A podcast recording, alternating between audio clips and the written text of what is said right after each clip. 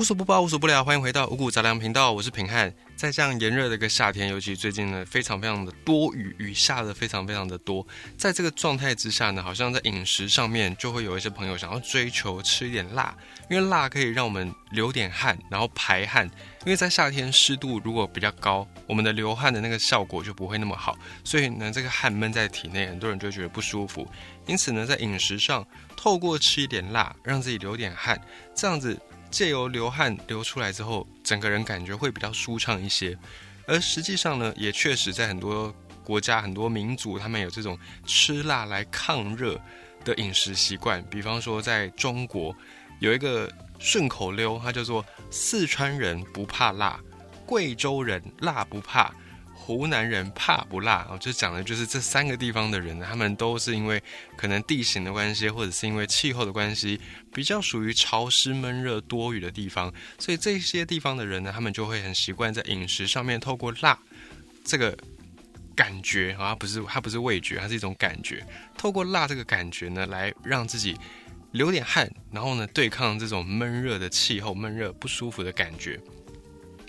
但是你有没有曾经想过，其实吃辣这件事情呢，它是略带有一点痛苦的。就它并不是像，比方说我们吃蛋糕啦，或者是吃一些很甜的，或者是高热量的这种洋芋片，它不会让你完全的那么样的顺心。你吃辣反而会先让你有一些些嗯不舒服、不适的感觉，然后你才会诶觉得很开心这样子。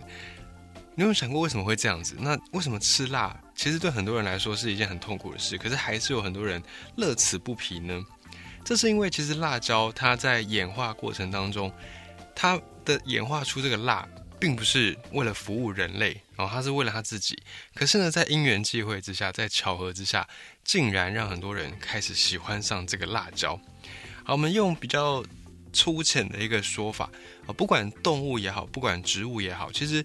任何的生物，就算是像菌类哦，真菌类，像香菇这样，什么灵芝啦这种菌类，它们也是一样。任何生物只要你是有生命的，细菌、病毒都是啊，病毒哈不算，病毒这个比较特殊，另外再讲哈。但是生物其实都是这样子，都只是承载基因的工具。所有生物生存的最重要的目的，就是把基因给传承下去。所以以这个宏观的角度来看。这个物种里面，哈，比方说人好了啊，人这个物种里面有多少人存活下去并不重要，好，但是只要有人把人类的这个基因传承下去，那基本上他就达到了一个生物的目的。虽然这样讲有点好像泯灭人性，可是其实就是这样子。所有的生物存在在大自然当中，基本上他们的任务就只有一个，就是要传承基因。那至于这个基因是来自谁，其实并不是那么样的重要。那对植物来说，当然也是这样子。啊，尤其是植物，它们没有办法像动物这样灵活的移动，所以植物如果要保证不要灭绝，能够存续这个基因的话呢，它们尽量就是要让种子能够散播到更广泛的地方去嘛。这个就是很好理解，把机会给扩大，那剩下来的那个几率问题就比较好解决。因为如果所有的种子都聚集在一个地方，首先呢会互相争夺养养分、阳光。比方说，如果你在家里面有种一些植物，这个植物呢，种到最后你会发现，虽然看起来好像很茂盛，可是它实际上每一片叶子之间的那个贫瘠度就会会有落差。好像平常自己最近在家种薄荷，虽然这个薄荷长得呢是非常的呃盛开这样，呃不能说盛开，因为它没有它没有开花，就是叶子很多很多，可是它实际上。那个叶子之间彼此会争夺养分嘛？因为养分就是那一盆土，就是这么样一点，所以叶子长得越多，它每一片的大小就会越少，这一样的道理。植物在一个地方，它的种子如果散播的越多，到最后呢，它们也会互相的争夺养分。而且要是有一些动物来哦，一扫这全部都吃掉，就灭族了，这个植物就灭绝了。所以对植物来讲，它们最好的生存策略就是让它们的种子尽可能的散播到更远的地方去。在这个状态之下呢，很多植物就演化出不同的一个性状，比方说像蒲公英，它的种子就会随风飘荡；那又或者是像有一些植物，比方说鬼针草，啊，它这个就会粘在你的裤子上，粘在你的毛发上，让你带着走。这些都是一种效果，都是一个可以增加它们种子散播的机会。那有一些植物呢，更是精明，直接用贿赂的方式。好，比方说各式水果，它其实就是采用这种贿赂的方法。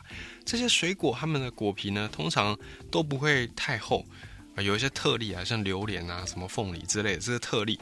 但大部分的水果，像苹果啦、桃子、李子啦，吼这种水蜜桃之类的，它们的皮其实都还蛮嫩的，而且果实很甜、很香、很多汁。这个就是。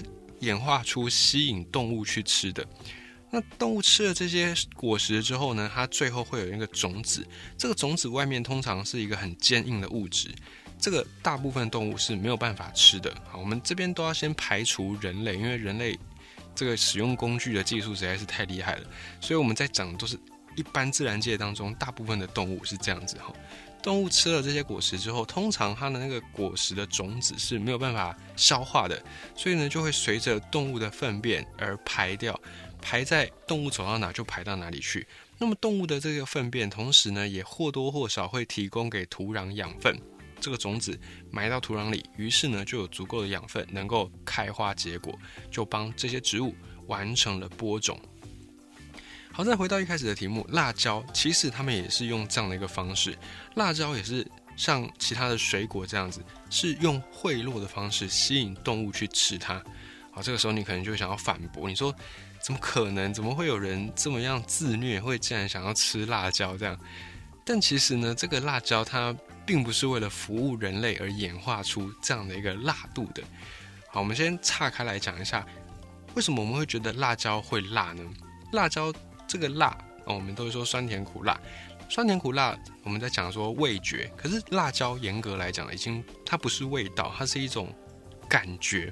辣椒里面有一种叫做辣椒素的这个成分，这个辣椒素可以跟我们哺乳类动物当中的感觉神经当中的一个受体能够结合，反正就是哺乳类动物可以感觉到辣这个痛觉就对了，然后进一步呢产生这种灼热的感觉。好，同样的也是会有这种辛辣感的，像是胡椒，它有胡椒碱，然后辣椒是辣椒素，胡椒是胡椒碱，姜也有姜辣素。那姜辣素它干掉之后呢，会变成刺激性更强的姜烯酚哦，都是一种化学物质，所以老姜会比生姜还要更辣。那么芥末、辣根或者是山葵然后这些东西呢，它们里面会辣的这个成分叫做异硫氰酸烯丙酯。以上所讲的什么辣椒素啦、姜辣素等等等等，异硫氰酸烯丙酯这些东西，共同都有一个特色，就是它可以跟哺乳类动物感觉神经元当中的一个受体结合，就是我们能够感受到这一些物质，然后会产生灼痛感。而这些灼痛感其实是辣椒它为了要自我演化而产生出，呃，自我保护所演化出的机制。那你就说，那不就矛盾了吗？一方面辣椒又希望动物吃，可是一方面它又演化出这种会辣的物质来保护它自己。那到底它是要要人家来吃，还是不要人家来吃呢？哦，怎么这么傲娇？这样要人家帮忙，然后又不想要人家靠近它。可是呢，辣椒它希望动物去吃它，没错，只是它并不希望是哺乳类动物来吃它。它希望来吃它的人呢是另有其人。为什么会这样说呢？因为辣椒。不知道你有没有曾经仔细看过啊？你把辣椒完整的辣椒给它剖开去看，它的种子很细，那个也是通常会让你觉得到辣的那个地方。辣椒的种子很细，而且很扁，很容易就会被我们牙齿给咬碎。那大部分的哺乳类动物其实都有牙齿，然后那个都有专门拿来磨东西的臼齿。辣椒这个东西，它如果进到哺乳类动物的口腔里面。它的那个种子会被牙齿给磨碎，磨碎之后呢，它就没有办法播种了嘛，它就丧失了它的这个族群繁衍的机会。所以呢，它并不希望哺乳类动物去吃它，于是长久下来就演化出会辣的辣椒。所以一开始辣椒在这个地球上可能有会辣的跟不会辣的，只是呢长久这样子在演变，最后不会辣的辣椒都灭绝了，因为不会辣的辣椒。哺乳类动物就会去吃，吃了之后呢，没事啊，那就继续吃，好，继续吃完这些种子都被磨碎了，没有办法继续繁衍生根，所以到最后不会辣的辣椒就灭绝了。那反过来说，会辣的辣椒，因为哺乳类动物就学聪明了嘛，就不吃它，于是呢，它有办法继续繁衍。那到底谁会去吃这些辣椒？是它希望谁去吃呢？就是鸟类。鸟类它是可以吃辣椒的，而且鸟类它并没有牙齿，所以辣椒种子并不会被磨碎。而且鸟类呢，它们缺乏感受到辣椒会辣的这个神经元，它们没有这个受体，所以同样同样的一只辣椒，对哺乳类动物来说可能辣得不得了，但对鸟类来说，哎。一点感觉都没有，它们并没有什么太特别的感觉，因为它们没有能够感觉到这种辣椒辣度的受体。因此呢，在这个演化的选择之下，辣椒它其实是希望鸟类去吃，自然而然呢就会变成像现在这样子，存活下来的辣椒，你看到都是会辣的居多。好，那再稍微再讲一下我们的这个感受辣椒的作用。其实我们的口腔当中，我们刚才讲到，我们有一个神经感受的受体，在我们的咽喉神经末梢有一种被称之为辣椒素受体的蛋白质。然后呢，当我们吃了辣的食物之后，这些会辣的物质就跟这个蛋白质结合。这个蛋白质它本来是干嘛的呢？它本来不是为了要感受辣椒的，它本来是感受热的。什么意思呢？假设你如果喝到了热水，或者是你把热的东西放在嘴巴里面，它就会跟这个蛋白质结合。结合之后，只要温度超过四十三度，你就会感觉到灼热感、灼痛感。好像是你喝热水被烫到，马上这个灼热感就会传到你的大脑去，促使你赶快把这个热的东西、热水啦，或者是什么其他的东西给吐出来，避免你受伤，避免你的咽喉受伤。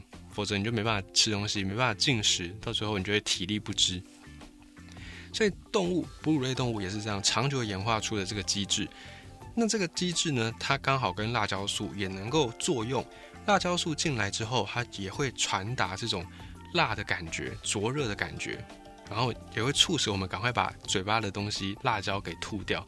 这个就是辣椒在我们体内作用的一个原理。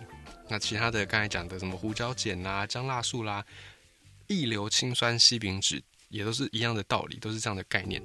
所以在这个演化之下呢，辣椒它自然而然就不是人吃的东西哦，不是不是说它不是食物，而是说它并不希望哺乳类动物或者是人类去吃它。好，那最后演化出来，照理来说，那人类应该就不会碰到辣椒了嘛？可是为什么呢？为什么还是这么多人喜欢吃辣呢？怎么会发生这种奇怪的事情呢？好，其实人类会吃辣，它也是一个呃很有趣的现象。我们刚才讲到辣椒素会在我们体内，在我们的那个口腔当中结合蛋白质受体，所以产生灼烧的感觉。那大脑在接受到这个感觉之后，它会本能的觉得啊，我们被烫伤了，赶快它就会释放出一种物质，分泌一种物质叫做内啡肽。这个内啡肽它有点像什么呢？有点像吗啡，它就是一种镇痛物质，镇静你的痛觉的物质，让你感受比较舒服、比较舒缓，不会一直很不舒服下去。那这个内啡肽呢，它就有点像吗啡，有点像鸦片剂一样，会给你一些快感。那根据历史的记载，人类当中最早吃辣椒的是南美洲的原住民，可能一开始他们也跟很多的哺乳类动物一样，误食辣椒，就辣到不行。但是呢，有些人他可能呃有些变异，演化就是这样子，很有时候会有一些突变。有些人就可能觉得，哎，这个辣椒的辣度还可以接受，而且辣完之后呢，哎，竟然还有一种一丝丝愉悦的感觉，在短暂的灼烧痛觉之后，竟然还有一点点愉悦开心的感觉。这个感觉呢，就让很多人类也开始迷恋，所以呢，人类吃辣椒的历史就这样子展开来了。哦，有些人就以吃辣椒之后。灼痛完的那种内啡肽分泌的，带给你那种愉悦、轻飘飘的感觉，非常的乐此不疲。所以有一些人就开始去很风靡辣椒。那在辣椒的演化过程当中呢，也加入了人类的行为，更多更多很辣的辣椒不断的被人为的培育。这个呢，就跟自然的演化已经没有关系了。自然演化的辣椒其实不太需要演化到这么这么辣的辣度。现在的这个辣度已经动不动就什么几十万啊，史高维尔辣度嘛，或者几百万什么鬼椒啊、死神椒哦等等等等，在自然界当中其实不需要特别演化出这么这么夸张的辣度，但是呢，因为人类的喜好、人类的偏好，所以我们去投入辣椒的培育，才发生出这样的一个转变。那你说这个辣，这个痛觉，它只是一个纯粹让你不舒服的感觉，难道它一点好处都没有吗？其实不然，在自然界当中呢，这个辣椒素它是具有一些些杀菌的功能，具有一些像是消毒的这个功能。比方说，在干燥地方有一些辣椒，它结出来的果实是很辣的，那有些是不会辣。可是呢，在潮湿地带生长同一品种的辣椒，它在干燥的地方生出来的话，有些果实会辣，有些不会辣。可是如果你把它放在潮湿的地方，同一个品种的辣椒，它结出来的果实通常都是辣的，这是因为在潮湿地带会有比较多的一些菌类，因为潮湿就适合生物生长。那在潮湿地方呢，有一种。菌类真菌，它会腐蚀辣椒的果实。那么辣椒素对这个真菌有抑制的作用，所以呢，这些不够辣的辣椒会因为没有足够的辣椒素，然后被真菌给腐蚀掉。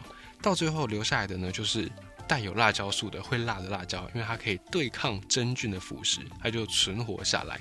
也因此，在自然界当中，这个辣椒素通常它是会有一些功用的啊。只要你去看这个生物界当中。只要你现在还看得到的，还存在的哦，凡存在必合理。这个合理合的不一定是人类的理，啊，合的就是自然的理。我们会想说，那为什么辣椒要演化出这个辣度？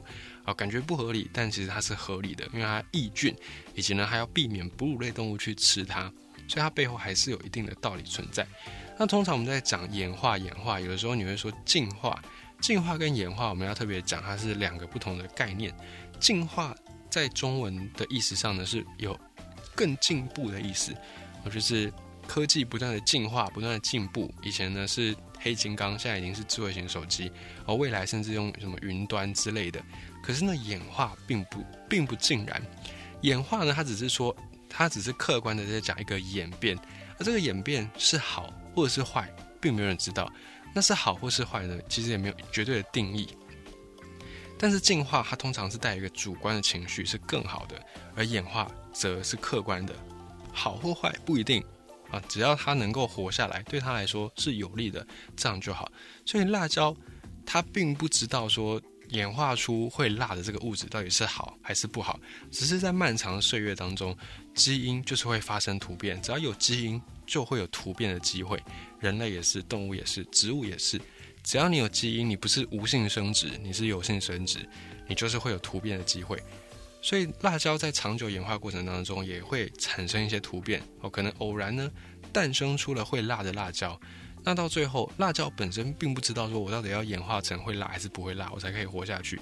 只是呢，在自然界的淘汰过程当中，而不会辣的，而就是被淘汰了。所以剩下来的，我就是会辣的辣椒。